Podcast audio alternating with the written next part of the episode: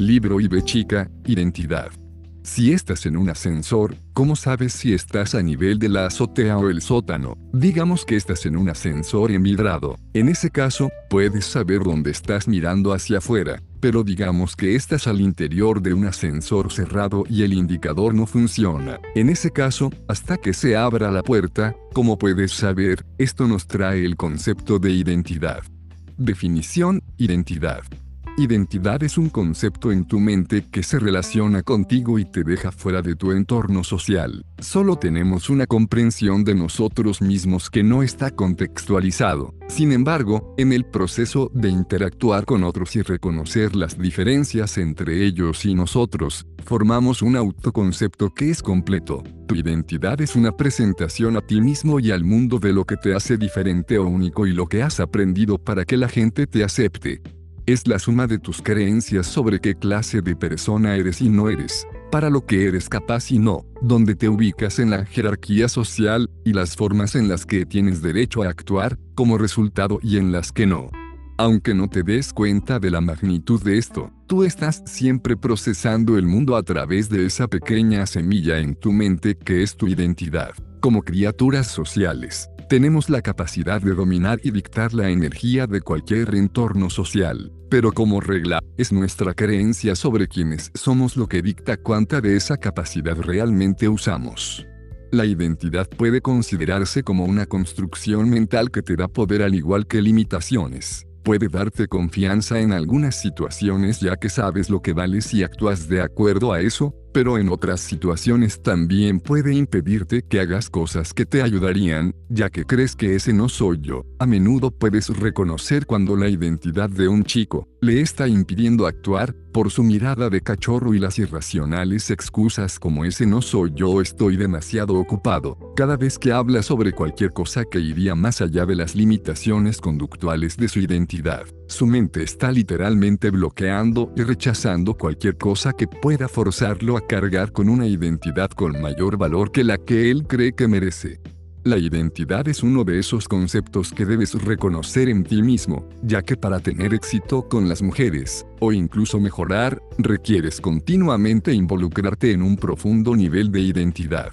Casi siempre, lo que marca la diferencia entre un chico que solo puede mantener una conversación siempre y cuando se esté entreteniendo y un chico que realmente puede transportar a una chica a su mundo, es su profunda identidad el nivel de sentido de si él tiene el derecho o no. Es por eso que una mujer no tiene sexo contigo, debido al modo que actúas. Ella tiene sexo contigo por quien eres tú. Cuando una mujer te conoce por primera vez, ella te escrenea, al esperar para tener sexo contigo hasta que pase suficiente tiempo contigo para juzgar tu carácter.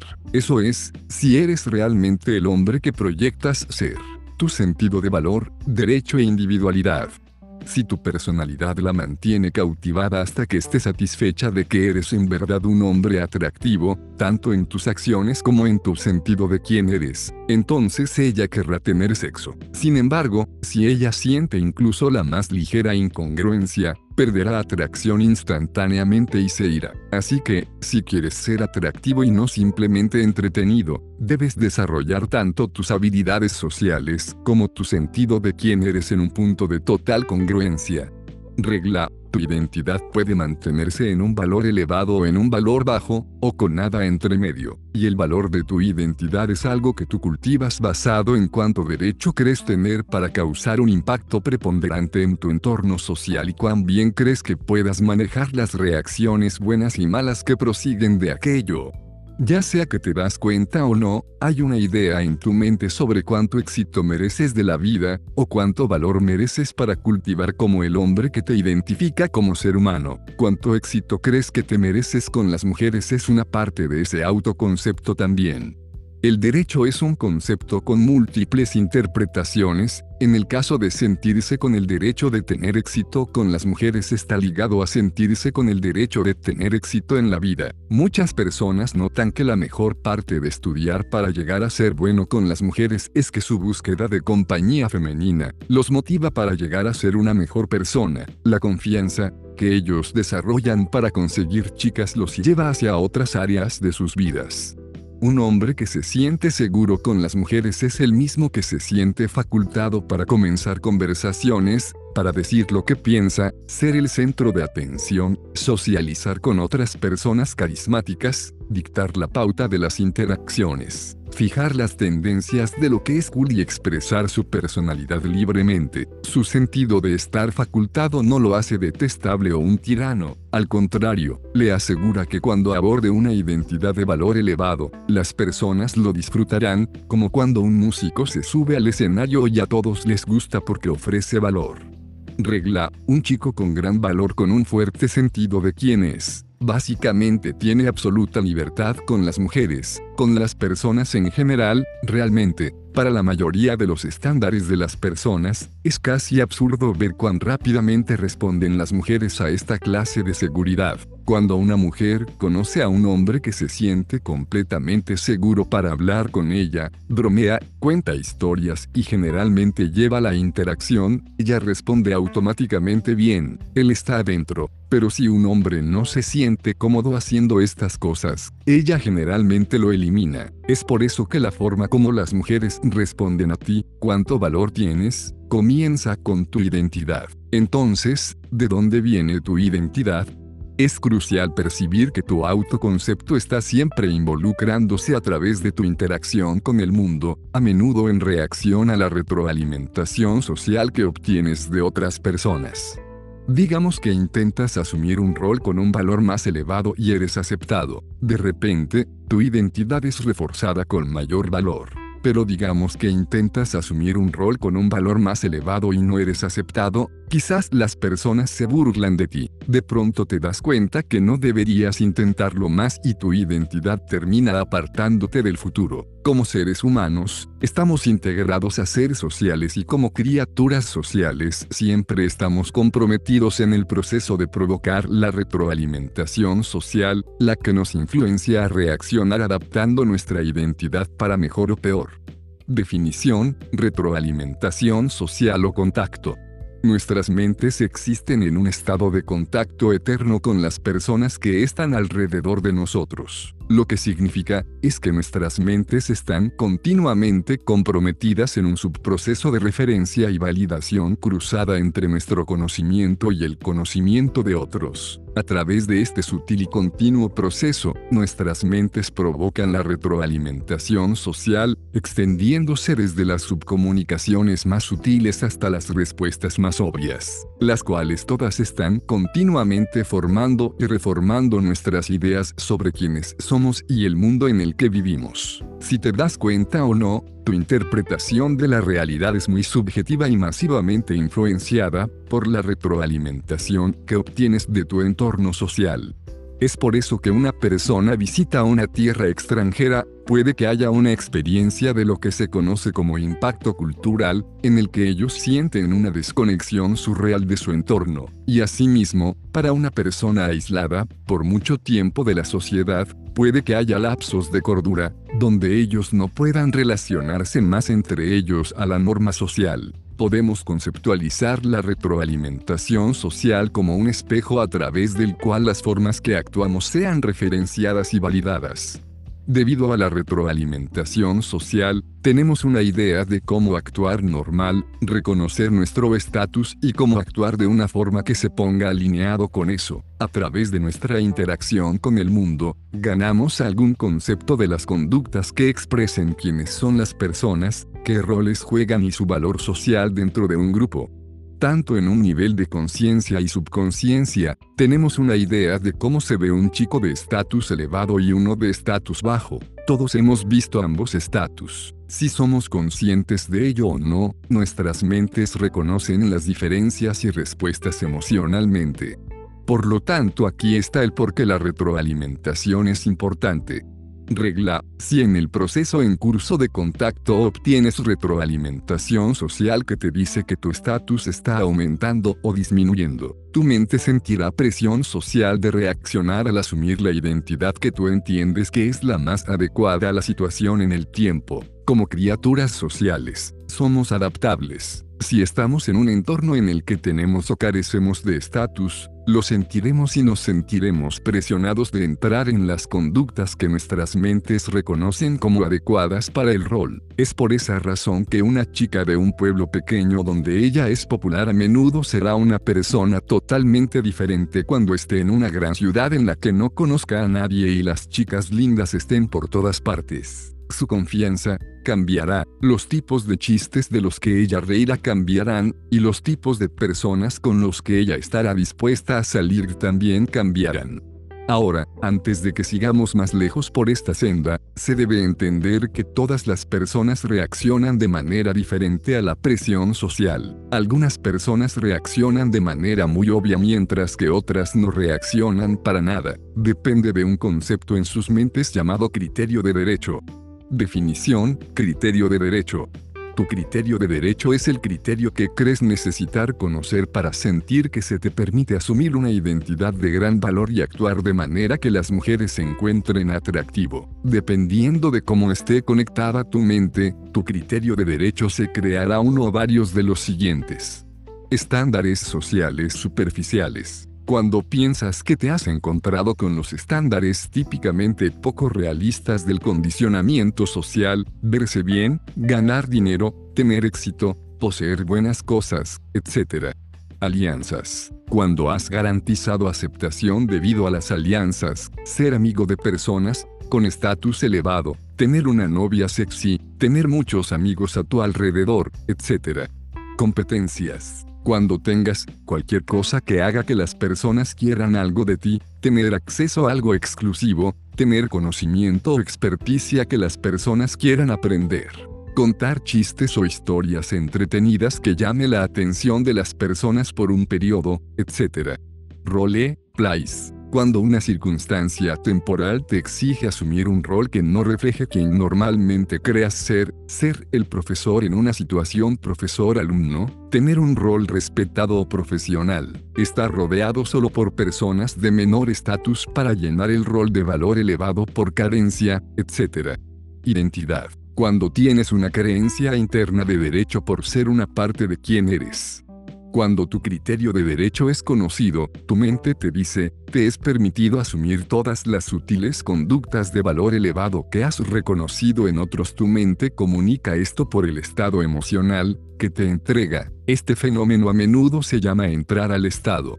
Estar en estado es una experiencia poderosa, a menudo, la cosa que literalmente vuelve adictos a los hombres para mejorar con las mujeres, es el estado que ellos consiguen de esto. Cuando estás en estado, el mundo es tu ostra, tu mente se tranquiliza y todo lo que hagas funciona. Tu humor pega, tus historias agradan y las personas te siguen. El chico que está en estado usualmente tiene el imán más poderoso de atención, por decirlo así.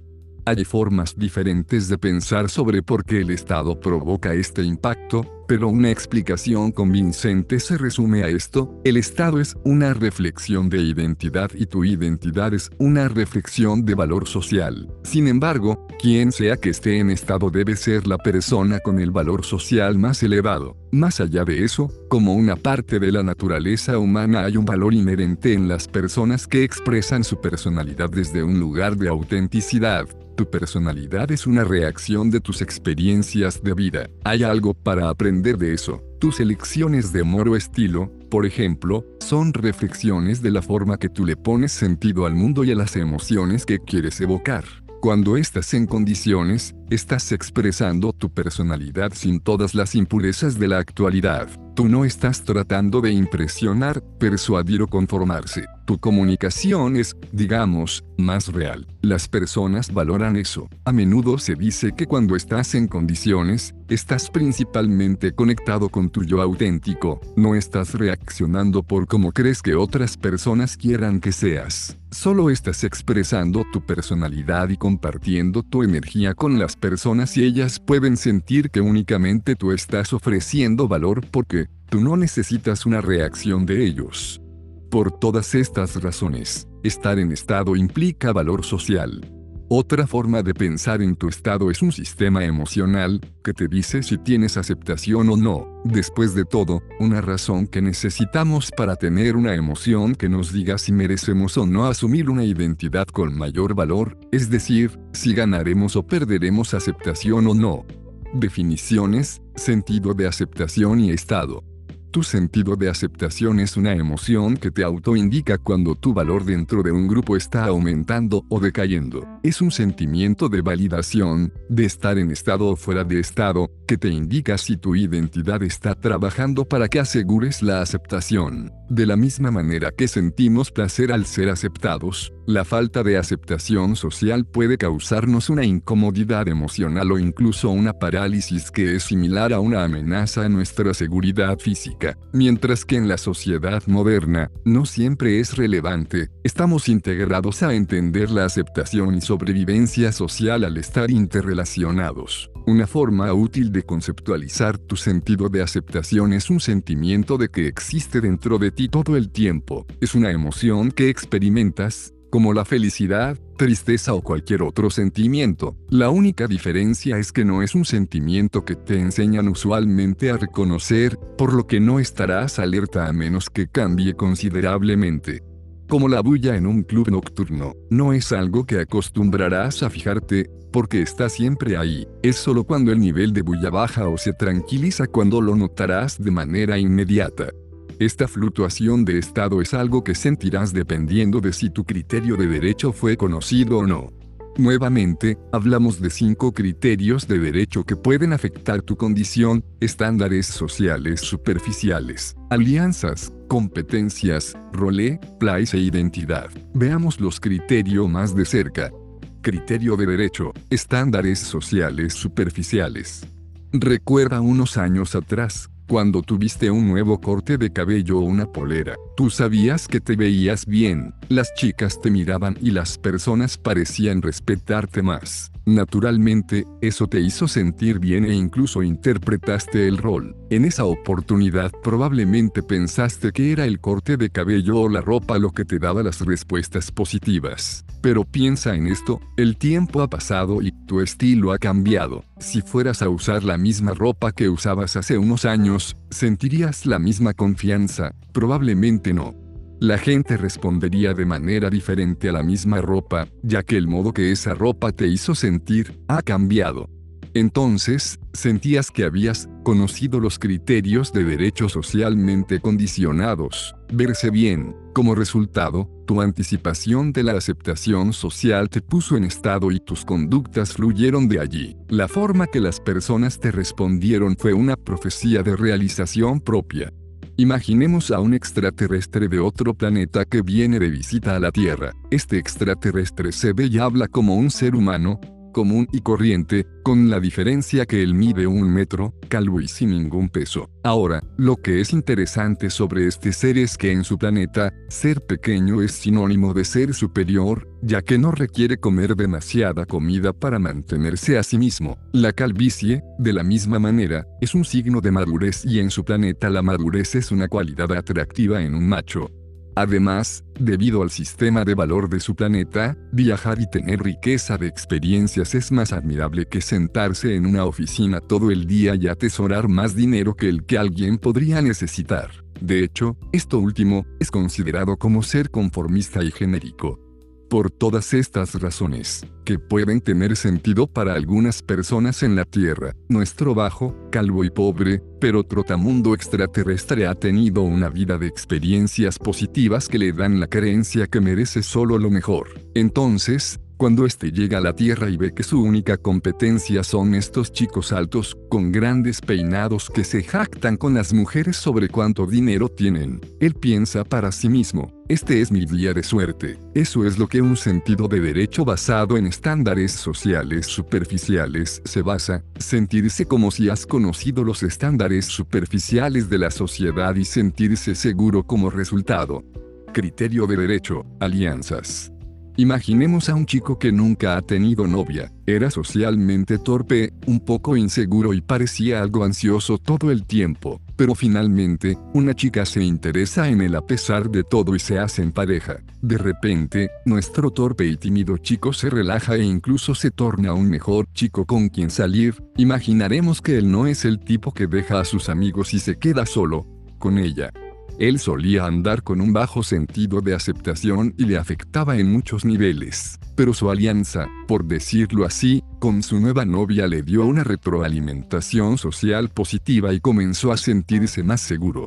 Lo grandioso de esto es que las otras chicas comienzan a notarlo y se interesan también, lo que funciona como una espiral para su confianza. Por supuesto, en el pasado, él estaba experimentando un efecto espiral a su confianza también. El espiral estaba solo, conduciendo su estado en la dirección contraria. Quizás Tú has estado en una fiesta en la que no conocías a nadie. Al comienzo de la noche, pudiste haberte sentido desconectado del entorno, pero a medida que la noche pasaba, conociste unas cuantas personas que reaccionaron bastante bien y con cada persona nueva que hablaste, comenzaste a sentirte más confiado, mientras que al comienzo de la noche, te esforzabas pensando en algo perfecto para decir, pero al término de la noche estabas tan ensimismado que no podías hacer nada mal podías andar y conversar con las personas y llevarlas hacia cualquier cosa que tenías que decir.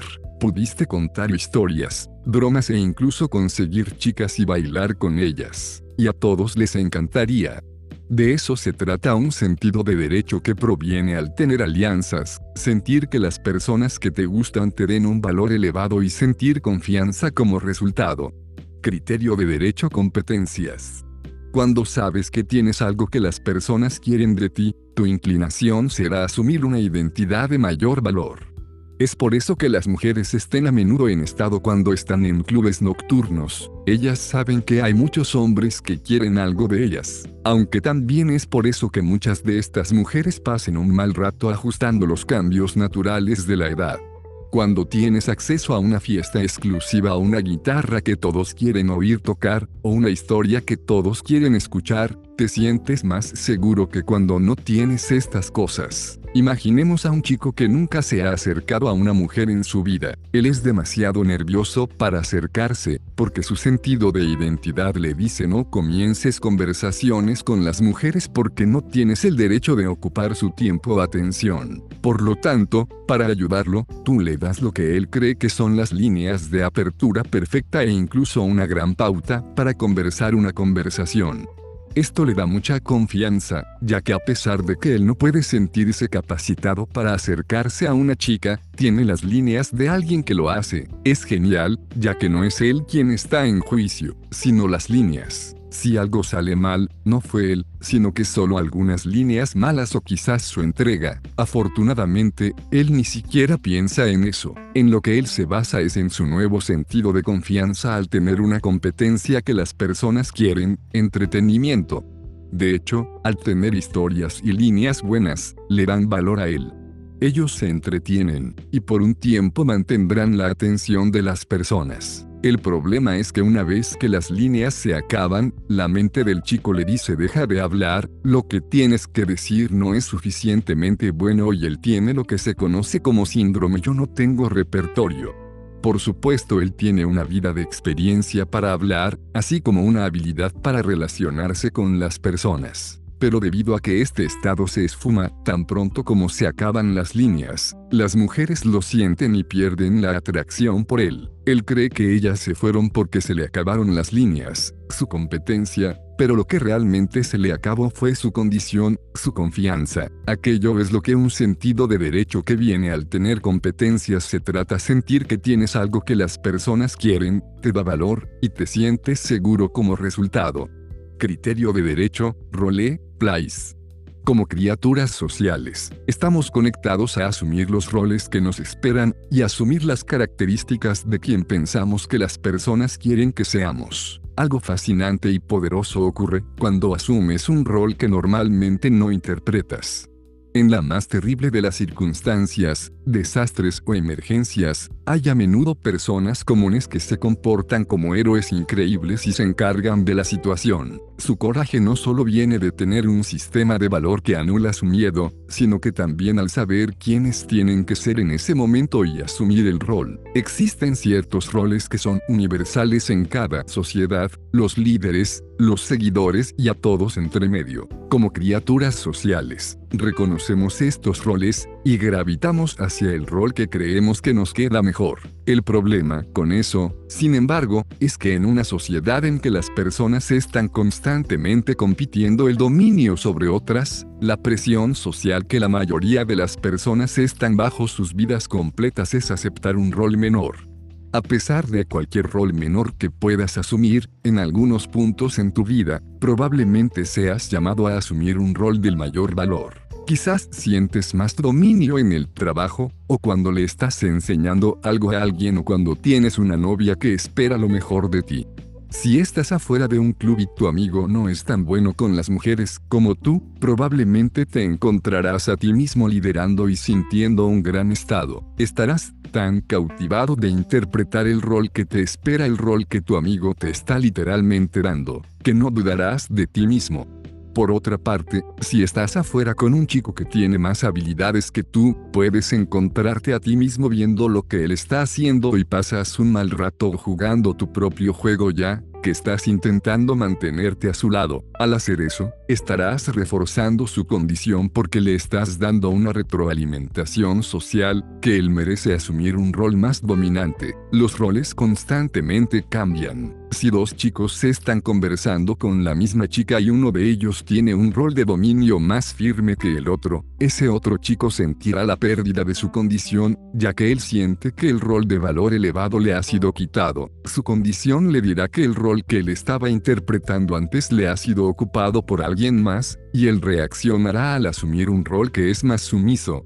Las personas a menudo llegan a ser más dependientes de los roles que ellos interpretan para permanecer en estado. Ellos necesitan una retroalimentación social, sea así con las chicas o sus amigas, para sentirse como si ellos son la persona que quieren ser.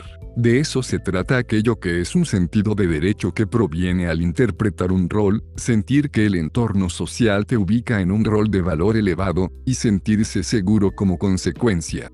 Criterio de derecho, identidad. El criterio de derecho final es la identidad. Cuando sientes un sentido de derecho debido a tu identidad, ciertas cosas pasan. No necesitas pensar que has encontrado los estándares superficiales de la sociedad para sentirte seguro. No necesitas que las personas, amigos y mujeres sean simpáticos contigo. Para que te sientas bien, no necesitas tener algo que las personas quieran de ti para sentirte seguro. No necesitas que otras personas te coloquen en un rol de valor elevado para sentirte seguro. Todas estas son formas de seguridad situacional, las que son una forma de seguridad inferior e impropicia.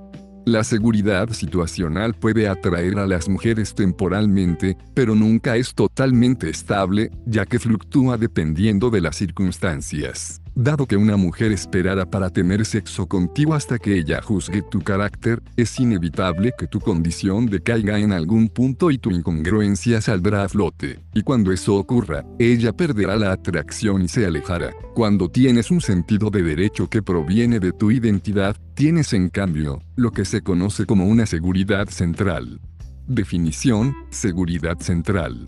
Seguridad central viene de una firme convicción de quién eres y lo que mereces de la vida. Es una seguridad que no fluctúa, que mantiene tu condición firme todo el tiempo a pesar de la situación, ya que tú sabes que tu aceptación en una situación particular nunca es una amenaza a todo tu bienestar.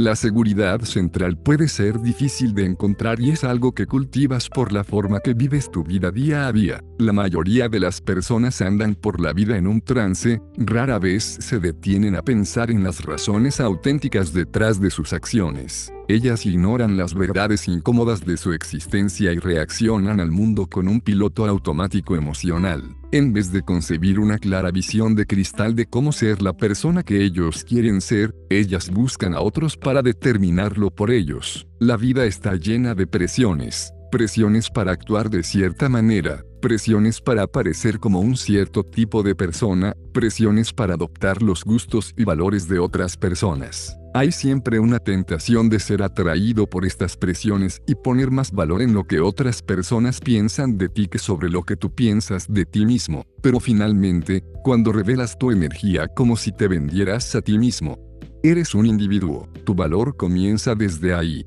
La seguridad central viene del conocimiento, que solo hay uno como tú y sin embargo, hay solo una persona que tiene acceso a tus puntos de vista y experiencias. Eres único y por esa razón nadie puede quitarte tu valor. Solo puedes perder el derecho de ello por decisión propia. Y esa decisión se hace cuando sucumbes a la simpleza de vivir la vida como un genérico y un conformista. Tu identidad, tu derecho, valor, autenticidad, pueden solo ser determinados por ti mismo. Otras personas pueden presionarte con los roles y sus estándares de todo lo que quieren, así como tú, también puedes hacerlo con ellos. Pero no hay nadie que pueda decirte quién eres a menos que decidas intervenir en su interpretación. Es por eso que, cuando decidas que tu punto de vista es fascinante, se torna fascinante, y cuando decides que tu historia es genial, se torna genial. No es el punto de vista o historia particular, sino que la autenticidad detrás de ellos lo que es fascinante y genial. Las personas están interesadas en averiguar lo que crees que es interesante, lo que tus puntos de vista y experiencias son o lo que crees que les impresionará.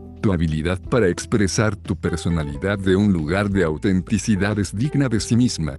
Regla, no necesitas cosas como aceptaciones superficiales, alianzas, competencias o role, plays para sentirte facultado. Tu valor yace en tu habilidad para ser único y lo expresa. El valor se resume a la actitud, como individuo que piensa en sí mismo. Tu historia, tu humor y tus puntos de vista son fascinantes y valiosas. Cuando has cultivado una personalidad que crees que es auténtica y llevas esto con energía y convicción, otros creerán en ello también. Solo depende de cuán fuerte, creas en tu derecho, no solo interpretar el rol, sino que ser el chico cuya identidad sea para dominar y expresar tu personalidad libremente, ya que cuando llevas esa clase de actitud poderosa contigo, tu confianza aparentemente se proyecta y atrae a las personas. Esa es la forma como funcionan las dinámicas.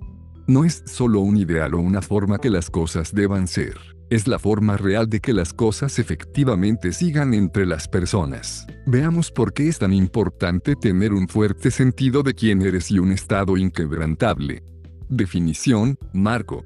Un marco es otra palabra para una interpretación o una creencia. Es una ventana a través de la que las personas ven e interpretan la realidad. Tu marco es tu interpretación de la realidad, y la fuerza de tu marco es como fijas tu interpretación de la realidad, la medida que tus creencias sobre ti mismo y el mundo pueden o no pueden ser afectados por otras personas. Los marcos de las personas, o interpretaciones, son completamente subjetivos y están siempre libres. Como criaturas sociales, siempre estamos comprometidos en un proceso de contacto entre nosotros mismos para ver de quién es el marco de realidad más seguro, y nuestra tendencia es adoptar las creencias de la persona que proyecta la mayor seguridad y la menor reacción emocional, con los marcos de conflictos de otras personas.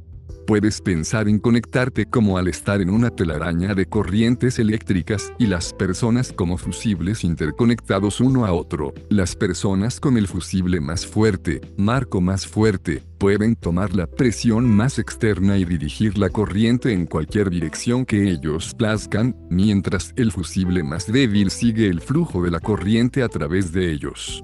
Quien sea que tenga el marco más fuerte usualmente tendrá la mayor influencia social. La mayor parte de las personas reaccionan a su marco. Eso significa tener un fuerte sentido de valor central y el derecho es tan importante. Regla, un fuerte marco es de realización propia. El mundo es lo que sea que piensas que es. Para ilustrarlo, consideraremos lo siguiente. Si te felicitan y tu marco es que te lo mereces, lo tomarás como elogio. Pero si te felicitan y tu marco no es lo que tienes derecho, probablemente lo tomarás como una condescendencia o manipulación. Cualquiera de las formas, tu interpretación, o marco, determinará la forma en la que reaccionas y las personas serán llevadas a adoptar tus creencias, no importa cuáles sean. Si ellos fueran condescendientes, pero tú lo tomas como un elogio, ellos comenzarán a aceptar tu marco, ya que serías más seguro de quién eres, que ellos. Tu marco sobrepasaría el de ellos.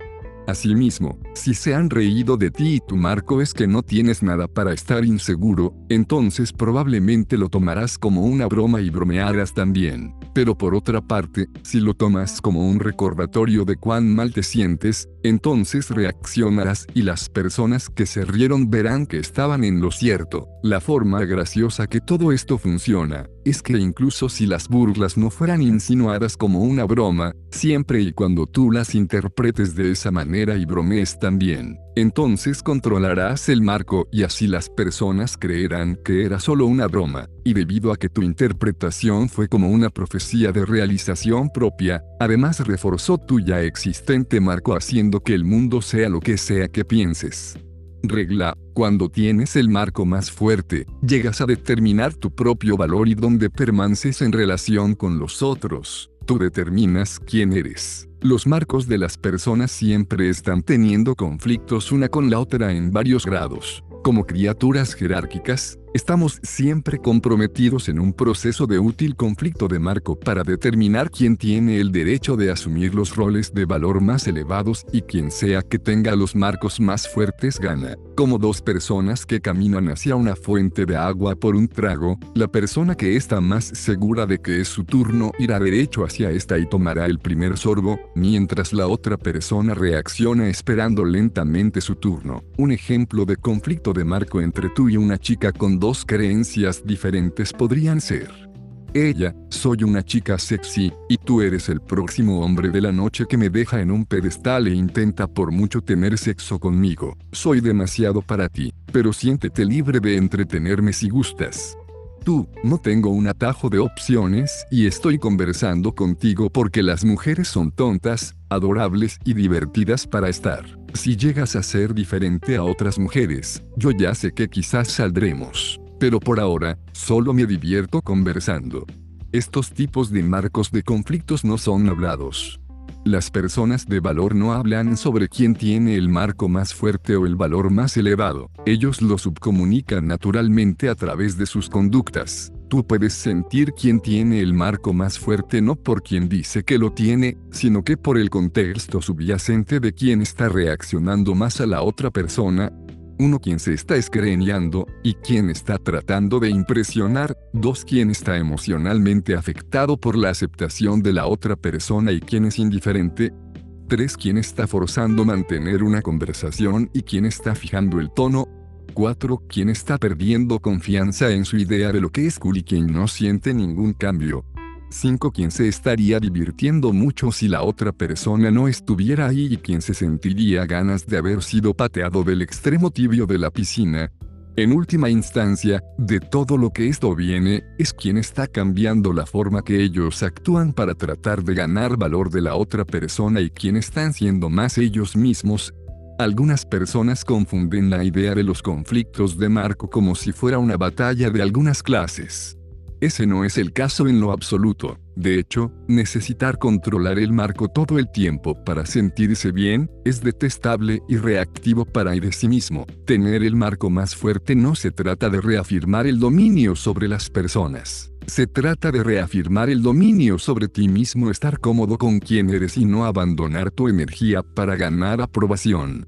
Regla, tú solo experimentas las reacciones emocionales a las personas que percibes que tienen algún tipo de comportamiento de cómo te sientes sobre ti mismo, a menudo cuando pensamos que los necesitas más de lo que ellos te necesitan. Cuando tienes demasiada fuerza de una reacción a alguien, los colocas teniendo un valor más elevado que tú y abandonas tu poder. Como se dijo, tu mente tiene acceso a la alerta de todos a tu alrededor, pero estarás inclinado a filtrar a aquellas personas que tienen menos valor que tú y fijarte en aquellas que tengan más. Cuando tengas demasiada fuerza de una reacción emocional hacia alguien, es un signo que esa persona es una parte frontal de tu realidad que las percibes como que tienen más valor para ti que tú para ellas. De otro modo, no habrías estado lo suficientemente alerta de ellas para haber sentido una reacción. Por eso es que es importante vivir en tu propia realidad, nunca darle a alguien el poder para dictar tu identidad hacia ti.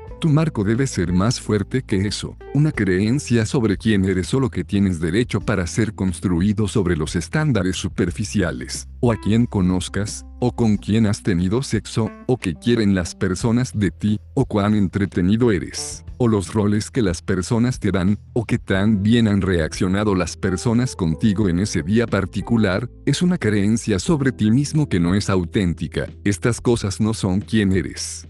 Nunca basarás un sólido sentido de sí mismo en estas cosas, y pasarás tu vida abandonando tu poder y tratando de tenerlo de vuelta. Tu poder yace en tu autenticidad, tu profundo sentido central de quién eres. Eso no es solo cuando las personas te preguntan sobre tus mejores cualidades o valores y tú tienes un tipo de respuesta lógica como la mayoría de las personas tienen. Es cuando tu autenticidad verdaderamente suena en tu mente de manera que no sea algo que tengas que pensar constantemente y se torne más una parte de tu actual y en curso realidad emocional, de lo que cualquiera pueda pensar de ti. Está en ese punto que tu estado se estabiliza y puedes expresar con quién estás, la clase de actitud que hace que la gente te adore por eso. Y es en ese punto que las personas son conducidas por tu marco, ya que tú dictas tu identidad y es algo a lo que ellos naturalmente quieren hacerle espacio en su mundo. Tu identidad es la semilla que influencia tus pensamientos, tus conductas, la retroalimentación social que obtienes en las afueras del mundo. Tu interpretación de esa retroalimentación social influenciará lo que sientes que te mereces, lo cual en cambio influenciará cómo formulas y revisas tu identidad, que influencia tus pensamientos y conductas incluso más. Es una espiral de retroalimentación que interfiere entre la realidad interna y externa, y a través de la cual tu completa realidad se construye y refuerza todo el tiempo. Versión 2. Tu identidad es la semilla que determina tu sentido de derecho, que influencia cómo actúas, la retroalimentación social que logras del mundo externo, tu interpretación de esa retroalimentación social influenciará además lo que piensas que te mereces, lo que formularás y revisarás tu identidad, la cual además influenciará cómo actúas. Es una espiral de retroalimentación que se interconecta entre la realidad externa y externa y a través de la que tu marco se construye y refuerza todo el tiempo. Libro de chica, Cool y Congruencia.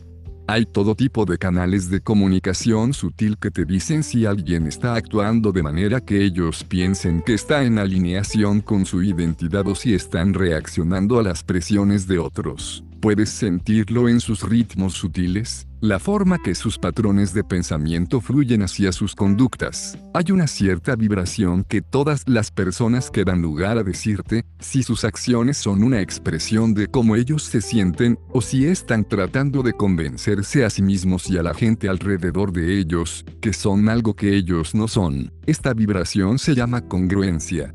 Definición, congruencia. La congruencia es cuando el sentimiento de identidad interno y formas de actuar externas están en alineación los unos con los otros, ambos en niveles obvios y extremadamente sutiles. Cuando eres congruente, tú puedes salir con cosas que la otra no sale. En un punto, tú podrías haber conocido a alguien que tuvo los más extraños manerismos, pero que aún tú pensabas que eran totalmente creíbles.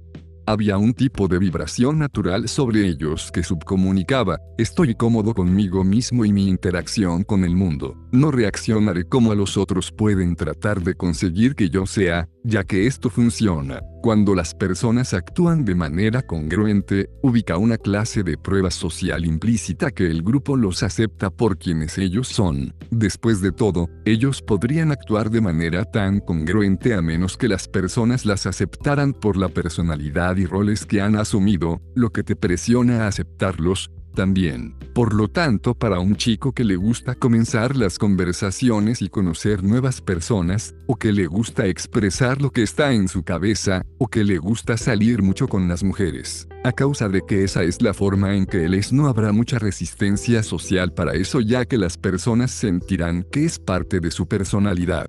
Las personas pueden sentirlo por la forma en la que él camina, habla y se lleva a sí mismo, por la forma en que se proyecta y cómo resuena su voz, y cómo las cosas que dice se alinean con toda su personalidad.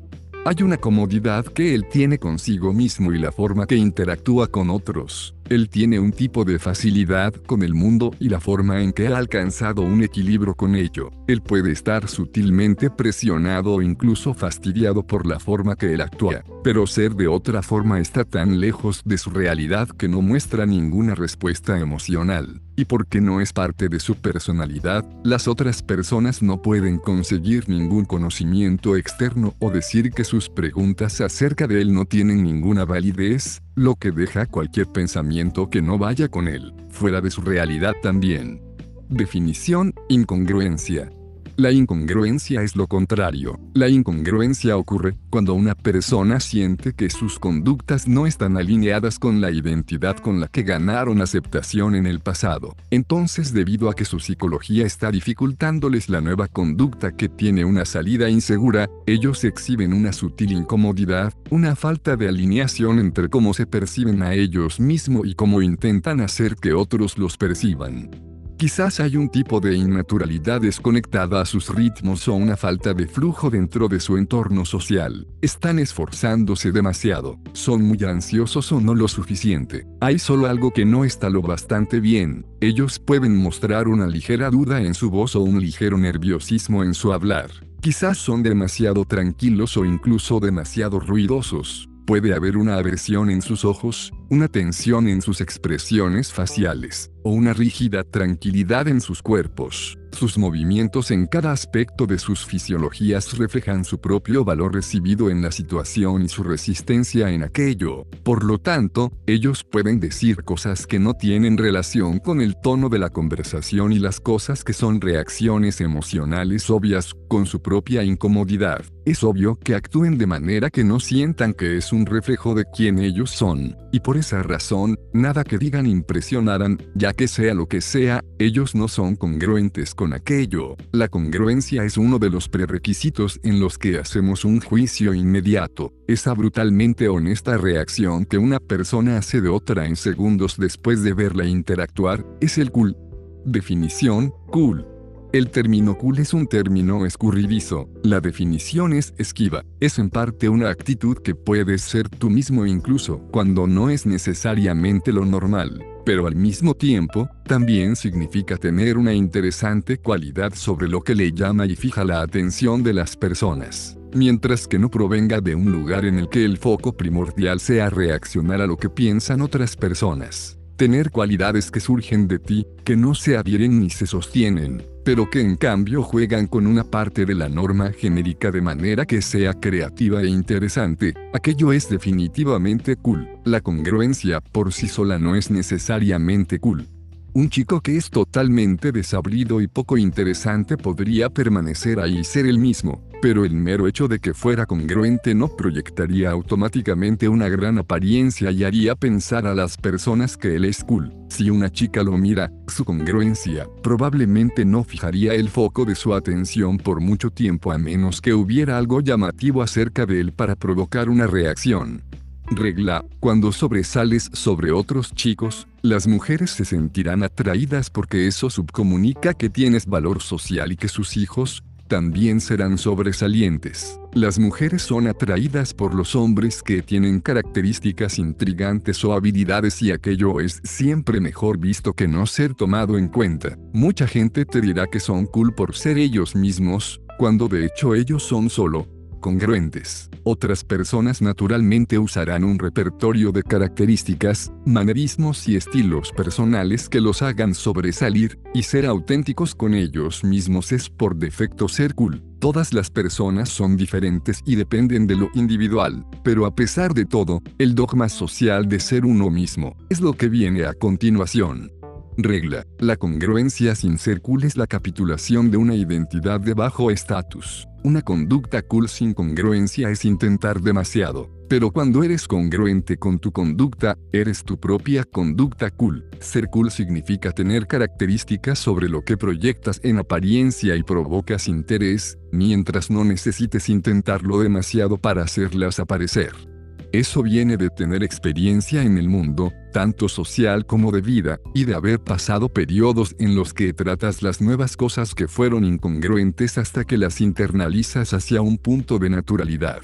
Para un chico que carece de cualidades de atracción, él tendrá que dejar de andar por la vida en un trance reactivo que no lo lleva a ninguna parte y comenzará a poner presión proactivamente en sí mismo para tener los tipos de experiencias que lo harán una persona más persuasiva, y al haber cultivado aquellas cualidades externas que lo harán sobresalir, su viaje aún no terminará hasta que su sentido interno de identidad sea alcanzado, ya que él debe darse cuenta de su propio valor antes de volverse cool.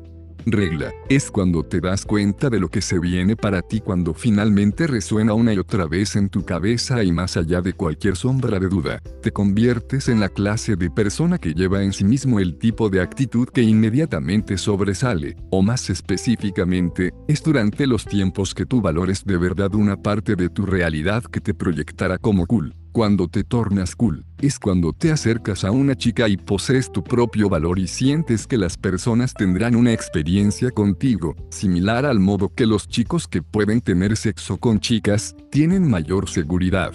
Así que acerquémonos aún más y revelemos lo que esto significa. Existe un principio de lo que es un patrón de pensamiento o patrón de comportamiento cool. En cualquier situación, puedes hacer una de las tres cosas, actuar, reaccionar o no actuar en lo absoluto. Un patrón proactivo es fuerte y refuerza el valor automáticamente, un patrón reactivo es débil y se esfuerza por desviar la pérdida de valor, y al hacer nada de ninguna manera es solo eso, nada. Cuando un chico actúa reactivamente, usualmente es un indicador que su sentido de aceptación está siendo afectado por otras personas y que las emociones malas lo están presionando para reaccionar a hacer que los malos sentimientos se alejen. Como criaturas no racionales, mucho de lo que hacemos está más orientado hacia preservar el estado emocional que deseamos en el momento, en vez de hacer lo que realmente nos ayuda a largo plazo, especialmente cuando nunca se nos enseñó lo que realmente nos ayuda. Entonces un chico que quiere que se alejen sus emociones malas puede tratar de impresionar a las personas o convencerlas de que es agradable, en vez de actuar de una manera que él guste de sí mismo. Por supuesto que para sentirse aceptado y autojustificado, él racionaliza esto en cualquier forma necesaria que lleve a conductas más reactivas y a racionalizaciones más reactivas a futuro. Ser proactivo, por otra parte, quiere decir responder a la presión externa al reafirmar tu identidad más que adaptarla. Regla. La forma que actúas por ser proactivo no significa que seas desconsiderado con las otras personas solo significa que es más una expresión proactiva de tu identidad que un intento reactivo para ganar aceptación. Está enfocado primariamente en el momento presente en vez de estar enfocado en cómo reaccionarán las personas en el futuro. Cuando te desarrollas, proactivamente, a ti mismo en una persona que te gusta, le gustarás a la mayoría de las personas de manera automática debido a tu punto de vista y experiencias únicas, y particularmente, porque las personas respetan a quienes que se respetan a ellos mismos pero siempre que estés reaccionando como otras personas quieren que seas, inevitablemente se encuentra y se termina haciendo cosas peores. Entonces, porque algunas personas son proactivas y otras reactivas, ya sea que estés inclinado o no a ser proactivo o reactivo, es una extensión lógica de tu visión del mundo. Los marcos siempre se están presionando unos con otros, el marco proactivo siempre es más fuerte que el reactivo. Si te identificas como la causa de las emociones, entonces acostumbrarás a desarrollar una telaraña de patrones proactivas. Sin embargo, si te identificas como estar a la merced de cómo otros te responden, entonces acostumbrarás a desarrollar una telaraña de patrones reactivos. En un nivel central, los patrones proactivos están unidos para asumir una identidad que es de alto valor y ser un individuo de quien otras personas basan su sentido de aceptación. Una persona proactiva naturalmente reafirmará el control sobre el marco y reforzará la aceptación de una manera cool, a través de las respuestas emocionales instintivas de las personas hacia estas. Los patrones reactivos, por otra parte, se unen para asumir una identidad de bajo valor y al ser un individuo que confía en otros para mantenerlos emocionalmente a flote, una persona reactiva buscará el control sobre el marco y perseguirá la aceptación de una manera sacrificada, a través de la persuasión lógica. Puede que hayas conocido a un chico que debe haber tenido a muchas cosas a su favor, pero que buscó más estatus sacrificándose para impresionar a otros. Lo más probable es que mantuvo un punto de vista en el que asumió que no le agradaría a las personas si los impresionaba con favores o cumplidos y así se sintió reactivo y actuó como necesitado. Y además debes haber conocido a otro chico que debió haber tenido menos a su favor, pero que naturalmente reafirmó el estatus solo por su presencia. Es probable que haya mantenido un punto de vista en el que asumió que le gustaría a las personas siempre y cuando fuera razonablemente seguro y positivo y así se sintió proactivo y actuó cool. Tanto los patrones del chico proactivo como los del reactivo fueron designados a ceder respuestas sociales positivas que reforzarían sus sentidos de aceptación. La diferencia fue que las elecciones del chico proactivo arrojaron resultados comprobables en el mundo externo. Sin embargo, las elecciones de chico reactivo arrojaron resultados que debían ser pensados en su mente.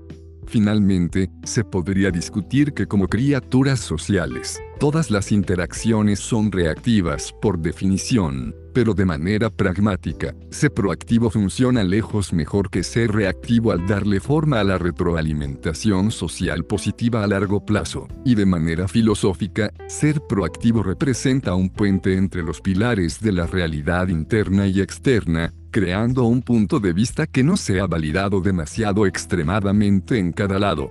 Libro B. Estabilización de la identidad. La presión social es algo que puedes experimentar si te sientes como si tu aceptación en una situación social estuviera en riesgo de ser disminuida. Aquello podría pasar cuando sientas un miedo de represalia por romper las jerarquías y normas sociales, o cuando algo ocurra que pudiera revelarte como al tener un valor más bajo que el que tratas de proyectar. A la inversa, puedes experimentar presión social cuando te encuentras a ti mismo en una situación en la que hayas asumido un rol de valor más elevado que el que sientes que puedes manejar.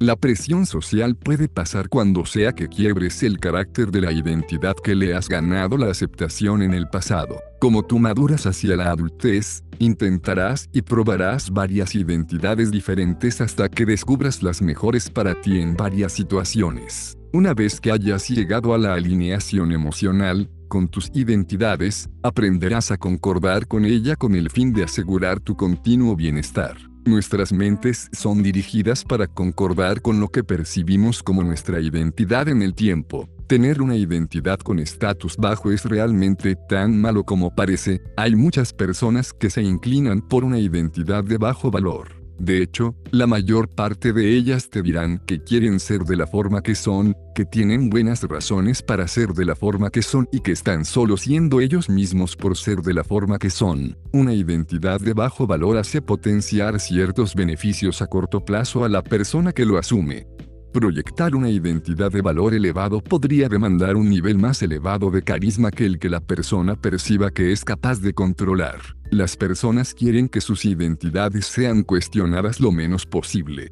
Frecuentemente, ser el más visible significa estar en la línea de la mayoría de las críticas y muy pocas personas quieren arriesgarse a parecer incongruentes. Proyectar una identidad de bajo valor demanda muy poca exposición a la presión social que intenta asumir el rol, y mientras potencia la ventaja social no substancial, garantiza la aceptación dentro del grupo. Entonces, por ejemplo, es fácil entender por qué una persona sería aprensiva acerca de usar un estilo de ropa que es menos moderno que el que acostumbra y así parecería bizarro que muchas personas sean incluso más aprensivas sobre usar un estilo de ropa que esté más la moda que el que acostumbran, pero ahí están.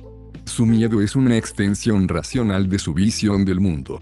Ellas no se perciben teniendo la personalidad esperada de ellas si usaran ropa más a la moda, se inclinan a quedarse dentro del rango de lo que acostumbran en términos de estilo, entorno, estatus y otros roles sociales, ya que al hacer eso, aseguran que las personas estarán ahí para reforzar su sentido de aceptación. En algún nivel, ellas pueden sentir las limitaciones pero se benefician al evitar cualquier emoción temporalmente mala en un corto plazo. Cuando una persona entra en una nueva situación social, nuevamente se encuentra a sí misma en una lucha para proyectar su marco hacia los otros para lograr que los otros la acepten, reaccionen y se adapten alrededor de su identidad. Proyectar una identidad de alto valor dentro de un grupo requiere que una persona gaste energía. Ellas estarán sujetas a más atención y presión social y tendrán mayores expectativas demandadas por ellas para mantener sus estatus. No es inusual que las personas sean adictas a la retroalimentación social positiva, de la misma forma que una persona puede evitar ver una desfavorable imagen de ella misma o pueda dirigir su rostro de manera que se vea bien cuando se mire en el espejo. Las personas obtendrán inconscientemente patrones de conducta que las hagan sentir como si las percibieran de la misma manera que querían ser percibidas. Un ejemplo de esto podría ser su necesidad de siempre tener personas a su alrededor así como amigos, admiradores o una relación codependiente. O ellas pueden necesitar de cierta forma, incluso pueden necesitar decirles a las personas sobre sus logros, sus conexiones sociales o sus áreas de conocimiento antes de que salgan naturalmente en la conversación. Y en un nivel más sutil, ellas pueden necesitar asumir las conductas consideradas como proactivas tales como controlar el marco, pero de manera que realmente sea reactiva, ya que es demasiado exagerado y extremo. Hay personas que no irán solos al cine, a un restaurante o a un club. Si van al cine, puede que entren y salgan de manera que las personas no notarán que están solas. Si van a un restaurante, pueden sentir la necesidad de hablar por teléfono o tener algo de trabajo con ellas para verse ocupadas. Si van a un club, pueden beber o mover sus cabezas cuando estén de mal humor. Y si quieren conocer chicas, entonces pueden necesitar amigos para estar allí de manera que puedan mirar y asegurarse si no les va bien. Por supuesto, es saludable que las personas quieran salir a reuniones sociales con sus amigos y disfrutar la compañía de otros. Pero muchas personas no pueden salir solas incluso cuando quieren hacerlo, no pueden tolerar la idea de estar ahí y no importarles lo que otras personas piensen. Lo que ellas tienen es confianza situacional, no confianza central. La mayoría de las personas tendrán éxito socialmente en una situación en la que les agraden a todos, pero muchas de esas mismas personas o no les irá nada bien en un entorno más neutral, ya que ellas sienten como si su identidad está en cuestión. Una persona con confianza central no sentirá como que su identidad está en cuestión, ya sea reforzada socialmente o no.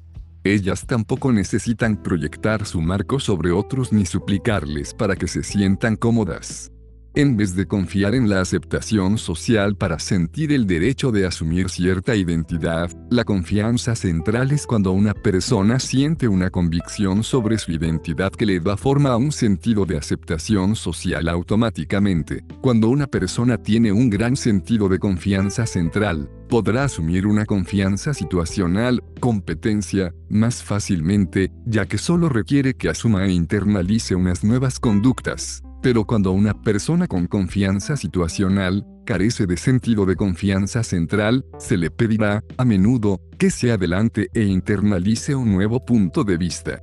En términos de conocer mujeres, el chico que es fuerte en la confianza central pero débil en la confianza situacional podría caracterizarse como el chico que está cómodo y seguro de las personas en general, pero quien no tiene un conjunto específico de habilidades para acercarse a una mujer al azar que no conoce.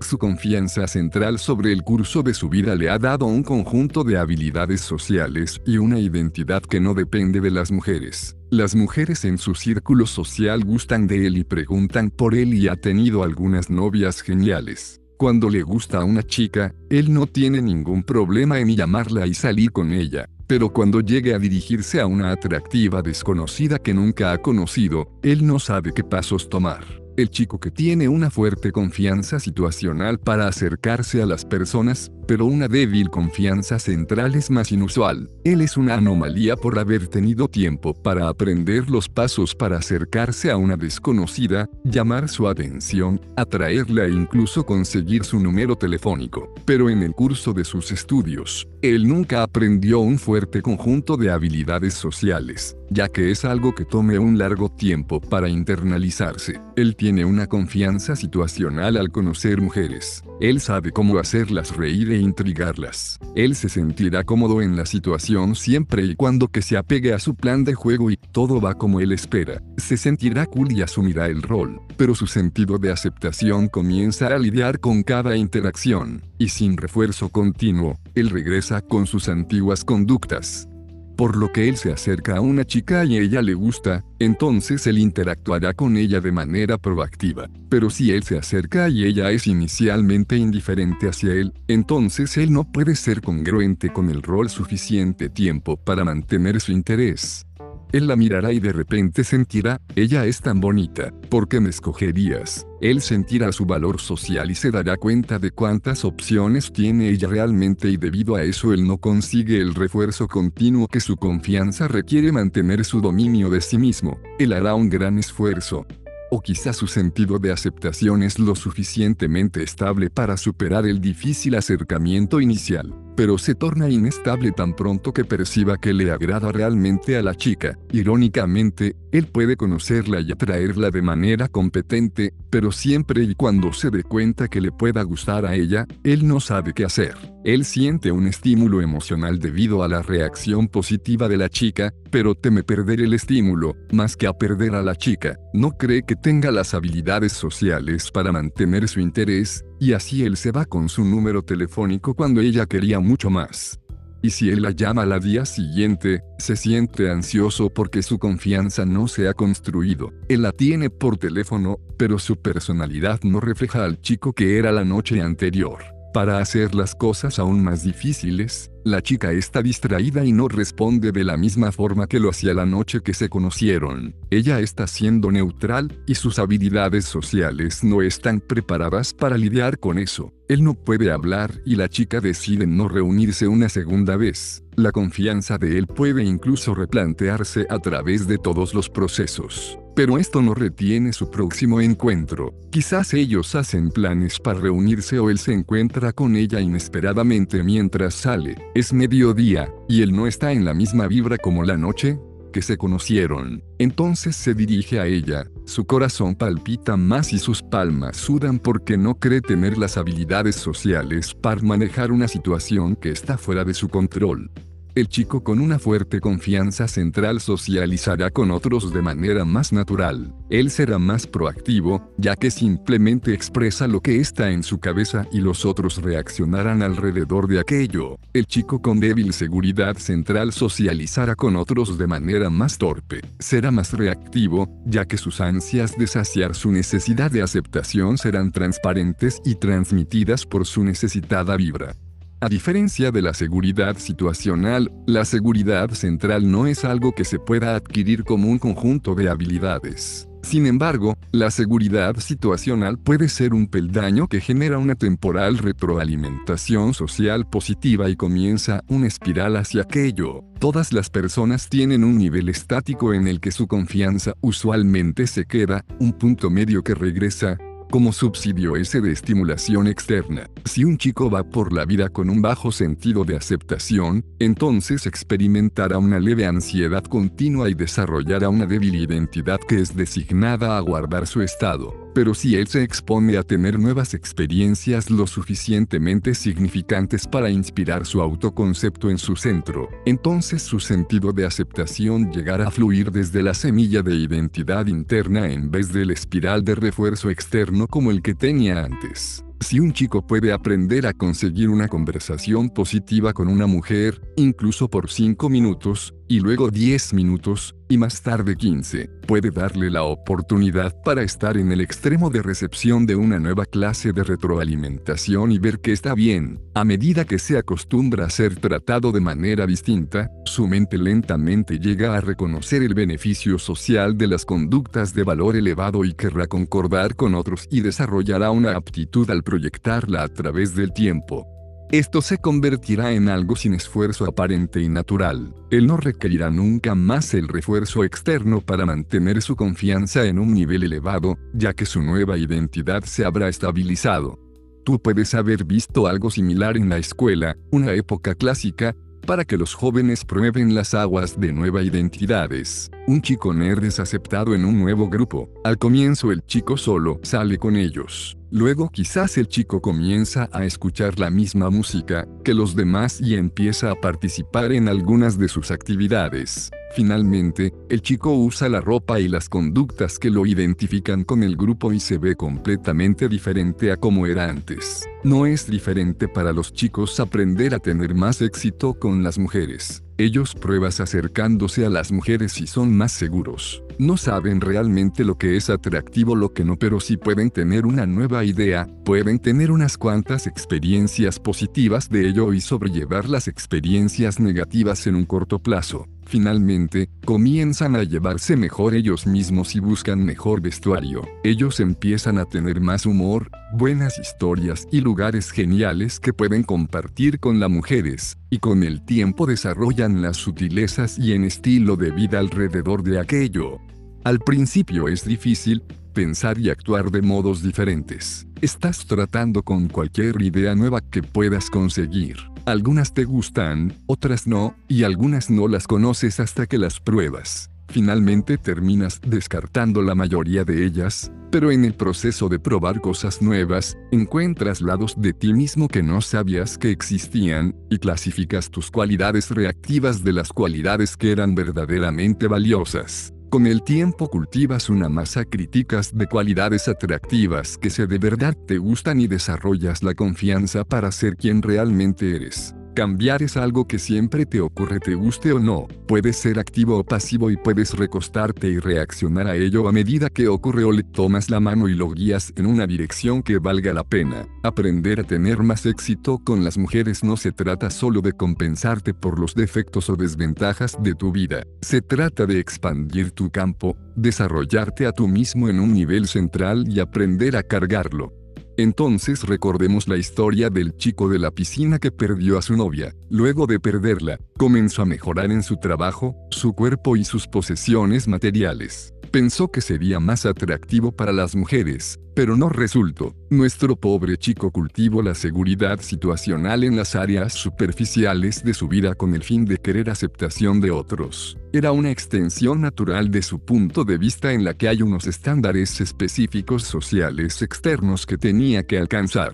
Pero incluso cuando lo hizo, no fue congruente con todas estas cosas nuevas. El trabajo que realizó produjo atención y admiración positiva, pero en un nivel de identidad que no era él. Él no era este nuevo chico seguro que estaba cómodo consigo mismo y que llegó a tener todas estas cosas cool que lo hicieron incluso más atractivo. Por el contrario, él aún era un chico inseguro que hacía una serie de cosas con la esperanza de esconderse tras ellas y ganar la admiración de otros. Pensó que se convertiría en un chico cool, pero nadie le creyó, ni siquiera él. Finalmente, lo que le pasó a nuestro pobre chico fue que ha usado a su novia como un pilar externo sobre el cual puede validar su identidad. Ella fue el peldaño sobre el que él construyó una estructura elaborada de la realidad.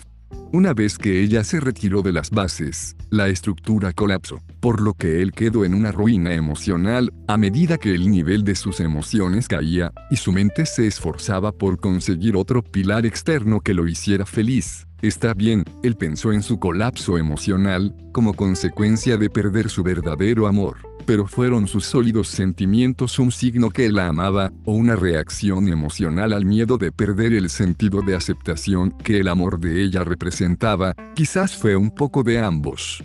Ya sea que él caiga en otro patrón de falla o no, dependerá de si éste reconstruye o no su identidad sobre los pilares que son más estables. Y eso no solamente involucrará mejorar su vida externa, sino también sus habilidades sociales y su visión del mundo.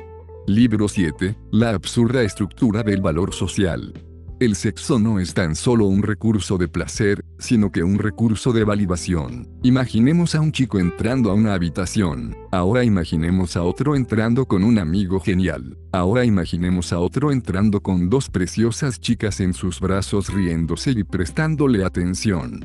De todos estos chicos, ¿Cuál crees que atrae más la atención? ¿Cuál imaginas que es el que menos necesita conocer a las otras personas de la habitación? Dentro de nuestra sociedad, hay una asociación entre un hombre que tiene una gran cantidad de mujeres y tiene poder. Nuestra cultura está saturada de este icono de hombres poderosos rodeados por bellas mujeres los jugadores de fútbol con las porristas, los hombres de negocios con bellas esposas, la estrella de rock con sus fanáticas, el boxeador con una mujer en cada brazo, porque en él, ella sentirá más atraída. Un hombre que tiene la opción de estar con muchas mujeres tendrá hijos que tendrán las mismas opciones también. Y mientras un hombre puede rápidamente valorar a una chica por su apariencia, para una chica valorar el valor social de un chico le toma más tiempo. Así en cambio, ella puede considerar como otras chicas lo perciben como un indicador confiable de su valor. No atraen a las mujeres, necesariamente, los hombres que se conocen por ser promiscuos. Al contrario, se sienten atraídas por los hombres con un alto valor social, y debido a que un alto valor social significa que un hombre tendrá muchas opciones, cuando éste le llegue el tema de las mujeres. Las mujeres a menudo se sentirán atraídas por los hombres que conlleven eso que se conoce como el manejo del sexo opuesto. El sexo se puede considerar como el último acto de una mujer de dar a un hombre su aceptación. Cuando una chica se entrega a un chico, puede ser interpretado como su voluntad de arriesgar la disminución de su propio valor a ojos de otros para ganar el valor de él. El valor podría encontrarse bajo la forma de placer sexual, la validación de su aceptación o la creencia de que ella ganará su alianza. La expresión entregarse es un fenómeno del condicionamiento social. Significa que cuando una chica tiene sexo, ella esencialmente está renunciando a la mayor parte de su atractivo social altamente valorado. Imagina a un chico con una gran novia, él está enamorado e invierte su tiempo y energía emocional en su relación pero un día descubre un detalle inusual sobre el pasado sexual de ella, pues resulta que ella había tenido sexo con un miembro del equipo del fútbol en los camarines después del juego. Aunque no es racional, él siente un poco de inseguridad. Entonces él investiga más profundamente y descubre que no fue exactamente un incidente aislado, ya que su novia no solo tuvo sexo con un jugador después del juego, sino que con todo el equipo al mismo tiempo. Él se entristece y busca maneras de pensar cómo se siente. Si ella tuvo sexo con todos esos individuos, entonces, ¿cómo puedo confiar en ella en una relación? Por supuesto que él no está pensando que ella no tenía una relación en ese entonces o lo que ella hizo en el pasado no tiene nada que ver con la gran relación que ellos tienen en el presente. Él no puede ver nada de eso. Todo en lo que él se puede enfocar es que no se sentirá validado por su novia nunca más. El conocer su pasado sexual ha subvalorado el significado de su aprobación sexual y no consigue el mismo resultado emocional de ella que el que tenía antes. Su validación no es más significativa para él. Si cualquier individuo al azar pudiera haber tenido sexo con ella sin tener que invertir nada, entonces ¿cómo podría ella ser material para novia? La absurda estructura del valor social se puede remontar de nuevo al condicionamiento social. Si perciben a una chica como siendo fácil de conseguir, entonces su validación no será más significativa para un hombre que esté interesado en ella para el largo plazo. Su valor social disminuirá porque los hombres se sentirán como si cualquier otro individuo pudiera tenerla. Por esa razón, la mayoría de las mujeres aprenderán a actuar como si no fueran atraídas por la mayoría de los individuos que conocen. Aprenderán a comportarse como si fueran difíciles de conseguir para proyectar un marco que tengan con un alto valor social. Los hombres, por otra parte, no tienen ninguna de esas limitaciones. Si tienen sexo con muchas mujeres, será aceptado como una norma social. Y además, porque tienen su opción de mujeres, su validación será más significativa para la mujer. Para algunas personas, hay inseguridades trabajando aquí. El hombre no está decepcionado que el valor físico real de su chica sea más bajo que el que él había percibido originalmente. Al contrario, él está inseguro de que la noche de sexo más apasionada de su vida, ella podría haber estado con otro hombre. Y la chica no cree que, de hecho, se haya vuelto menos persona. En cambio, ella está insegura de que los chicos solamente puedan valorarla si ella es difícil de conseguir. Interesantemente, su inseguridad no es completamente infundada. Mientras una persona pueda tener un valor inherente, el valor social por definición, es un valor que es relativo y transferible a otros. En el caso del hombre, él quiere crear la percepción de que él es el único que puede darle grandiosas experiencias sexuales. Y en el caso de la mujer, ella desea crear la percepción de que ella es difícil de conseguir y que ella es la única que podría hacer que el hombre se sienta solidariamente validado. Esto nos lleva a nuestro principio fundamental, que experimentaremos solamente reacciones emocionales con aquellas personas que percibamos que tengan un valor más elevado que el nuestro, o el que tenga la capacidad de aumentar o disminuir nuestro valor. Tanto los hombres como las mujeres sienten una reacción de atracción emocional hacia las personas que perciben que están ofreciendo el mayor estímulo a su estado. Cuando una chica tiene sexo con muchos individuos, la subcomunicación es que ella percibió a muchos individuos como teniendo un valor más elevado que ella. Entonces si ESW es el caso, después ella proyectará un valor social bajo y será así un recurso de baja validación para los hombres. Pero cuando un chico tiene sexo con muchas muchachas, la subcomunicación es que muchas muchachas percibirán su valor como siendo más elevado que el de ellas y que él es un recurso elevado de validación potencial.